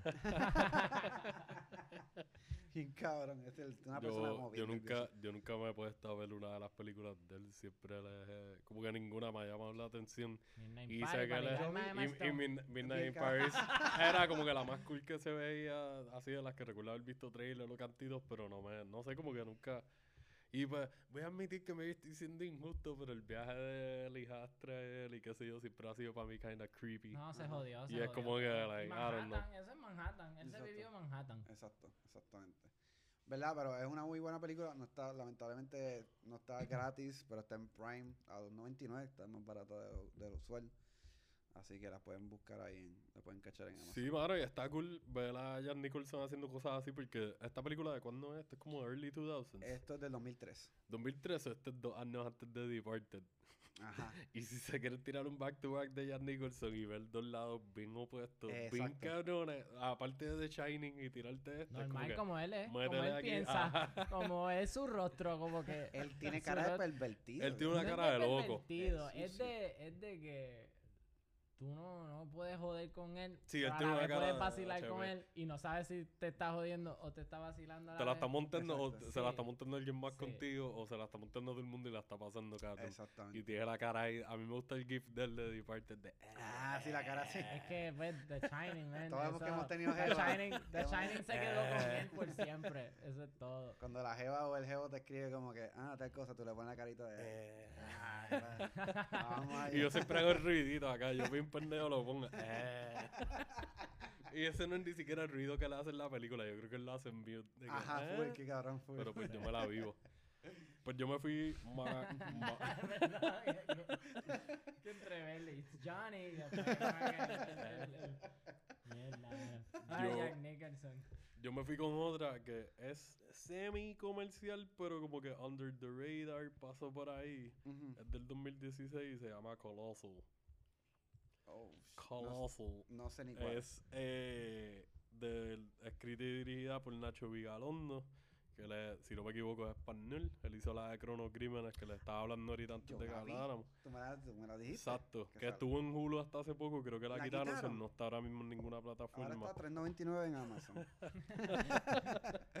Arnaldo está buscando el sponsorship ahí a ay, Él está pescando, tirando balas locas, alguna va a pegar. Ellos escuchan, están escuchando estas conversaciones. Besos, Claro besos, sí, sí. Big. Brother is watching. Hmm. Papi, estamos Este, trabajando para tu lado. O sea, Pues Nacho. Vigalondo hizo la de Crono Crímenes, él trabajó en ABCs of Death, creo que en las dos, estoy seguro que en la primera él dirigió uno de los segmentos. Ok.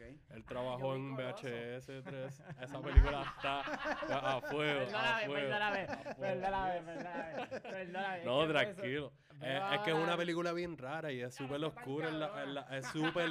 Cuando esta película se acabó y la pongo como un date movie, pero aparte de que toca varios temas que tienen que ver con relaciones de hombres y mujeres o parejas en general, Los monstruos de uno. también está el viaje Sí. de que es divertida diablo. para verla con una pareja porque te pone a analizar muchas cosas desde varias perspectivas. Pero deep down está eso mismo que tú dices. Es una película de monstruos. Básicamente esta es la que hay. Anne Hathaway es una jeva, una muchacha que está pasando por esto. Mu- Muchas de las películas que yo escojo usualmente tienen personajes que están down and out o teniendo un momento difícil en su sí, vida. sí, sí. Y pues ella está pasando por un momento así y vuelve a, eh, si no me equivoco, vive en Nueva York y se muda a Nueva York al, al pueblo en donde ella es. No recuerdo en qué parte de los Estados Unidos. Y empieza a conectar de nuevo con sus amistades porque ya tiene problemas de alcoholismo y qué sé yo. Como que está bregando con su situación, tratando de mejorar su calidad de vida y, y, pues como tú dices, bregar con los monstruos, con los demonios que uno tiene. ¿Qué pasa? Mientras ella está en su pueblo y está reconectando con sus amistades, empiezan a ocurrir unos eventos de ataques de kaiju en Mm. otras partes del mundo que si no conocen el término, los kaiju son los, las bestias gigantes, los monstruos, lo que es Godzilla, los monstruos de Pacific Rim. Entiendo que Kong, King Kong debe ser un kaiju también porque es un monstruo así Sí, sí, gigante. sí, sí. Y pues empiezan a haber ataques de este tipo de monstruos en otras partes del mundo, si no me equivoco específicamente en Japón o en Hong Kong también. Y ella se va percatando que tiene una conexión directa a estos sucesos y estos ataques de monstruos. Y ahí la película cambia de ser esta película de mejoramiento y crecimiento personal a añadirte este layer de humor negro con conocimiento personal también, porque estamos hablando de ella entender la conexión que tiene a estos sucesos y, y este revolú de los ataques de los kaiju, la conexión a ella y, y pues ella está albreando con su identidad y con los problemas que tiene que resolver y los cambios que tiene que hacer en su vida. Anne Hathaway es la protagonista. Le mete. Jason Sudeikis se la come. Para mí él es la sorpresa de esta película porque Sí, él es un actor de sí. comedia y aquí se tira este twist de que no voy a hablar cuál es la forma en la cual él trae una actuación bien cabrona, pero trae una dimensión que nunca había visto antes de él. Ajá, Y exactamente. el twist que utilizan o la herramienta en la historia para establecerte esto es perfecto. El timing, like, no importa que yo diga esto ahora, ustedes van a esperar algo y van a hacer como que, what the, y este cambio. Y ¿sabes qué? Lo comparo con el gender bender style que se tiraron en, y es súper raro que diga esto, pero para asociarlo en Parasite. Mm, que tú de momento tienes esta transición de un género a otro Y cuando empieza ese otro género, tú sentiste la transición, tú sabes cuándo pasó, pero a mí me fue tan sutil y tan like. Esto se Ujú. convirtió en otra cosa, ¿qué carajo es esto? Y en verdad, ¿sabes? Me gusta que exploran como que el viaje de pues tú haberte ido de, de donde tú vienes y volver y establecer de nuevo raíces Sí, ahí sí. O, o empezar a limpiar el capítulo y empezar a ver cómo eran las cosas. tuyos, trauma de todo, de niñez, porque es- de llega cosas hasta desde la infancia la película, sí. Y, y las conexiones, es otra película que explora diferentes tipos de relaciones. No es un date movie que estamos hablando de ah, hombre y mujer o, o pareja o whatever. Es una persona con relaciones con otras personas, diferentes tipos de relaciones. Y las exploran súper bien. Y en el tiempo que tienen, en verdad, Nacho Vigalondo es. Él le gusta escribir historias bien raras. Si han visto Chrono Crimen o, o si no la han visto, véanla ya. porque eh, creo que está en Prime ahora mismo o en Shudder, en uno de los dos. ¿De dónde es él? De... Eh, él es español. ok. Y, bueno, es súper bueno. Eh, él le gusta hacer revoluces, como que hacer historias que, que de momento te voltean la tortilla y tú dices, espérate, pero todavía no está, like, no está bien cocinado de este lado. Se sentía bien, pero todavía como, ah, no, no, está bien, Ajá. ahorita lo volteamos de nuevo porque tenemos que hacer esto ahora. Y tú, ok, me voy a dejar llevar, dale. Ok. Y, y es bu- buenísimo. Ustedes la vieron, so ustedes saben que él en verdad, como Sí. que para hacer este, yo entiendo que este es su proyecto más grande, Sí, definitivo. like Hollywood style. Y Bueno, grande en sentido de, yo creo que de budget. Budget wise. Budget entiendo que sí, no sé eh, cuál es el budget, no lo, no lo llevo a buscar, pero este sí, por la escala del tipo de historias que yo he visto de él anteriormente, casi todo ha sido más independiente. 15 por decir. millones. 15 millones, ya, Va. definitivamente, porque. Chrono Criminal yo no creo que llegue a, a par de millones el budget. No, no creo. Como mucho, dos o tres. Ajá. Y como que era está súper buena. Y ABCs of Death, ya hemos hablado de esto, que son producciones súper raspan del caldero, de que para hemos poquito chavo. exacto. Y es, una muy buena escuela, man. 2.6. Dos El punto 2.6 seis millones, mira para allá, Eso es una escala de que una diferencia súper 2.6. exagerada. ¿Qué hago con todos estos chavos? Y me duele que esta película no esté tan pegada o tan reconocida porque like, ahora mismo, cuando estamos grabando este episodio, sabemos el hype que está teniendo Godzilla vs. Kong. Ya las otras dos películas de Godzilla tuvieron su hype de, esta de Sí. este lineaje, la película de Kong también. Ajá. Y pues nosotros crecimos viendo las clásicas aquí y allá y, y sabemos que tienen un, un lineaje en la historia del cine bien importante, cada cual por su lado. Y el género de los kaijus, como que, ah, cuando salió Pacific Rim, plan, hablaron y le dio un boost, pero fue como que nada, y el Toro después se fue para el carajo y Pacific Rim 2 como que no hizo el mismo ruido. Claro. Entonces, Troll Hunter, no sé si la han visto, no la he de visto Noruega, todavía. eh, una película de monstruos gigantes que también cogieron este género y dijeron, vamos a darle break, pero eso es una producción más independiente y ya, ya. Sí. Y Colossal le dio un boost que para mí era necesario. Y entiendo que debería tener un cult following. Ahora mismo sé que tiene un cult following porque he visto en varios videos de canales que sigo de YouTube y cosas así que la tiran bastante y en los comments hay mucho feedback positivo y en páginas que sigo también y, y es muy buena. Como Ok. que exploran el aspecto de la cultura de depredadores. Que eso es algo que, como hemos hablado, nosotros tocamos a veces, no los temas relevantes simplemente para dejarnos llevar por eso, pero los reconocemos y están presentes en lo que estamos discutiendo. Y en esta película lo discuten y lo discuten de una manera muy interesante y es bien, in- like, no, no in your face, pero se siente bastante pesada y bastante intensa. Y eso va con el cambio de tono que hace la película. so, creo que fue una herramienta bien ufia y bien original para las cosas que salen en el cine comercial ahora. So, Ujú. Este tipo deberían de darle más plataforma. y que, Definitivo, definitivo. eh, y Anne Hathaway también es como que pues, es más conocida por hacer cosas más Hollywood. Ha hecho sus cosas Oscar bait como Los Miserables y qué sé yo. Pero ha hecho en, la- también en las de. Batman, ha hecho comedia. Sale la de las de Princess Prada. Diary, Devil Wears Prada. So, ella ha hecho muchos géneros diferentes. Es una muy y esto fue un género que like, mezclaron cosas y la combinación para mí estuvo muy buena. Y nada, está caro porque es una película que es comercial, pero a mí me está como que en el NIE. El olvido ahí de que pues hubieron chavos, pero pues la película nunca tuvo un following sólido. Sí, pero es como, es bien interesante lo de la, como, ¿ves? Que la relación interpersonal con el, con, con el, con el otro actor, Jason Sudeikis, como que no, sin entrar en detalles, pero es como, pues, intentando algo, qué sé yo, que se ve afectado por algo más épico de lo normal. Sí, es que quería, había algo que había apuntado para discutirlo, pero Ujú. va con el, lo que entiendo que es el twist más grande de cómo corre la narrativa. Claro. So, lo, lo voy a obviar para que si la llegan a ver, pues los coja igual Esto de un, sorpresa que debería coger todo el mundo. Es como confía. Ajá, este es nosotros dejándonos. Mira, ya, no te voy a dar más información porque es buenísima. Y le quiero dar shout out a Dan Stevens, que es el protagonista de The Guest y de Apostle, que estábamos hablando con Chris ahorita antes de grabar de esa película. Él sale aquí de personaje secundario y hace lo que tiene que hacer. Y para este tiempo él no estaba tan pegado como que sí era conocido, pero fue un tipo good looking. Lo pusieron ahí como que para hacerle el rol que era. Y Tim Blake Nelson, que es de mis actores secundarios favoritos, sale en un par de películas de los Coen. Sale en Incredible Hulk también haciendo uno de los villanos. Y. Nada. Ah, eh, eh, sí, it's está a nice cabrón. surprise. Es como que esta. Sí. Yo, cuando y a mí yo le di pausa, en un punto Ok. fue que dije, diablo, esto no está malo, pero y dije, diablo, pero ¿para dónde va esto? Y como que le di pausa, porque normalmente pues, eh, eh, nada, no te- la estaba viendo entre medio. Incluso la empecé así una, no, no tenía sueño, la empecé, porque como está, está en Amazon Prime o Hulu, no me acuerdo, Está en Hulu. Hulu. Estaba en Hulu. Hulu. ah, puede Ah. ser que esté todavía. Yo creo que en la Hulu quitaron. fue que la vi. Pero en Ahí Hulu fue que la vi y fue como a la, a la noche. Y me doy cuenta que estaba buscando sueño y no estaba durmiendo porque me estaba gustando. Bueno, estaba intrigado. Estaba por lo menos Estaba interesado en lo que intrigado. estaba pasando. Y exacto. como que de momento pues pausé porque yo dije que ya esto está como, porque es larguita. Y yo dije como que espérate, esto está bien cool, pero dame darle un break. Incluso pasaron como tres días, después la vi, la continué y yo dije, pero esto está como que medio... De momento fue como, pero ¿qué pasa aquí? Y la pausé. Nada, pues, y después la vuelvo y la pongo, le doy como quiera para atrás, como hasta donde di. Y yo dije, ah, diablo, ¿dónde me llevó esta pendejada? Sí, es bien raro. Y yo, es- diablo, cosa más yo- yo dije, lo más que yo puedo hacer para decirle es como que si la van a, intentar ver o le van a dar el break, no vean el trailer porque el trailer es misleading. El no trailer está... trailer. No vean, a mí me gusta ver el trailer a veces, pero este es un Sí. trailer que es bien misleading porque yo lo vi cuando iba a salir al cine en el 2017. Y te lo presentan más como una comedia romántica bien quirky que tiene el efecto kaiju por Ajá. ahí. Y se sentía súper estúpido. Pero es más denso como que, que- eso, sí.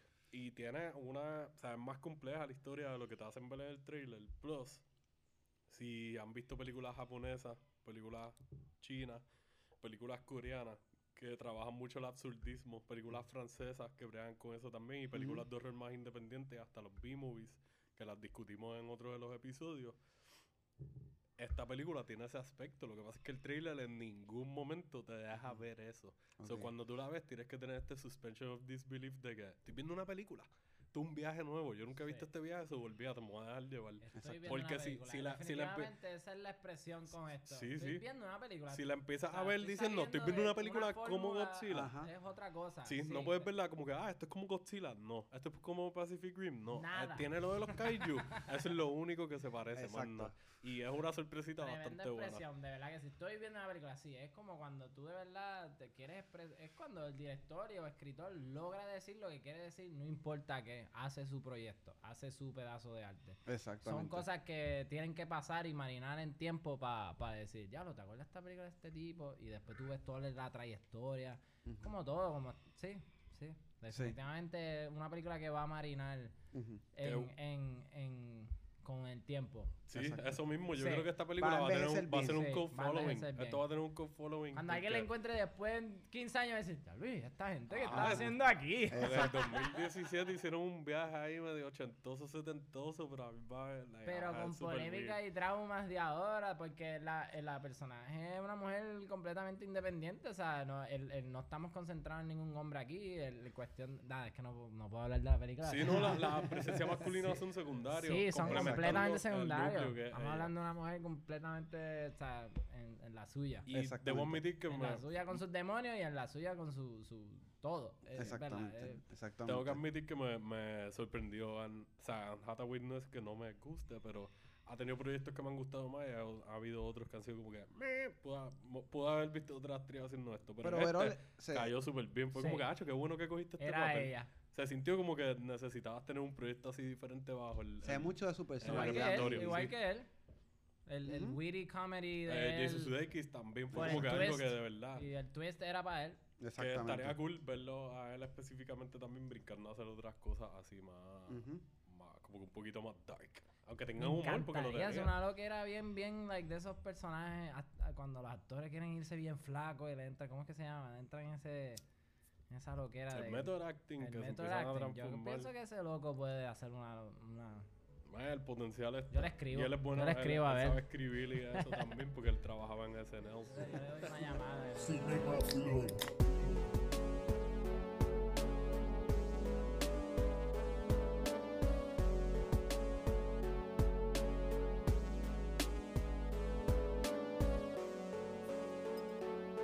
What did it look like? I shouldn't have gone in there. Don't go in there. Promise me you don't go in there.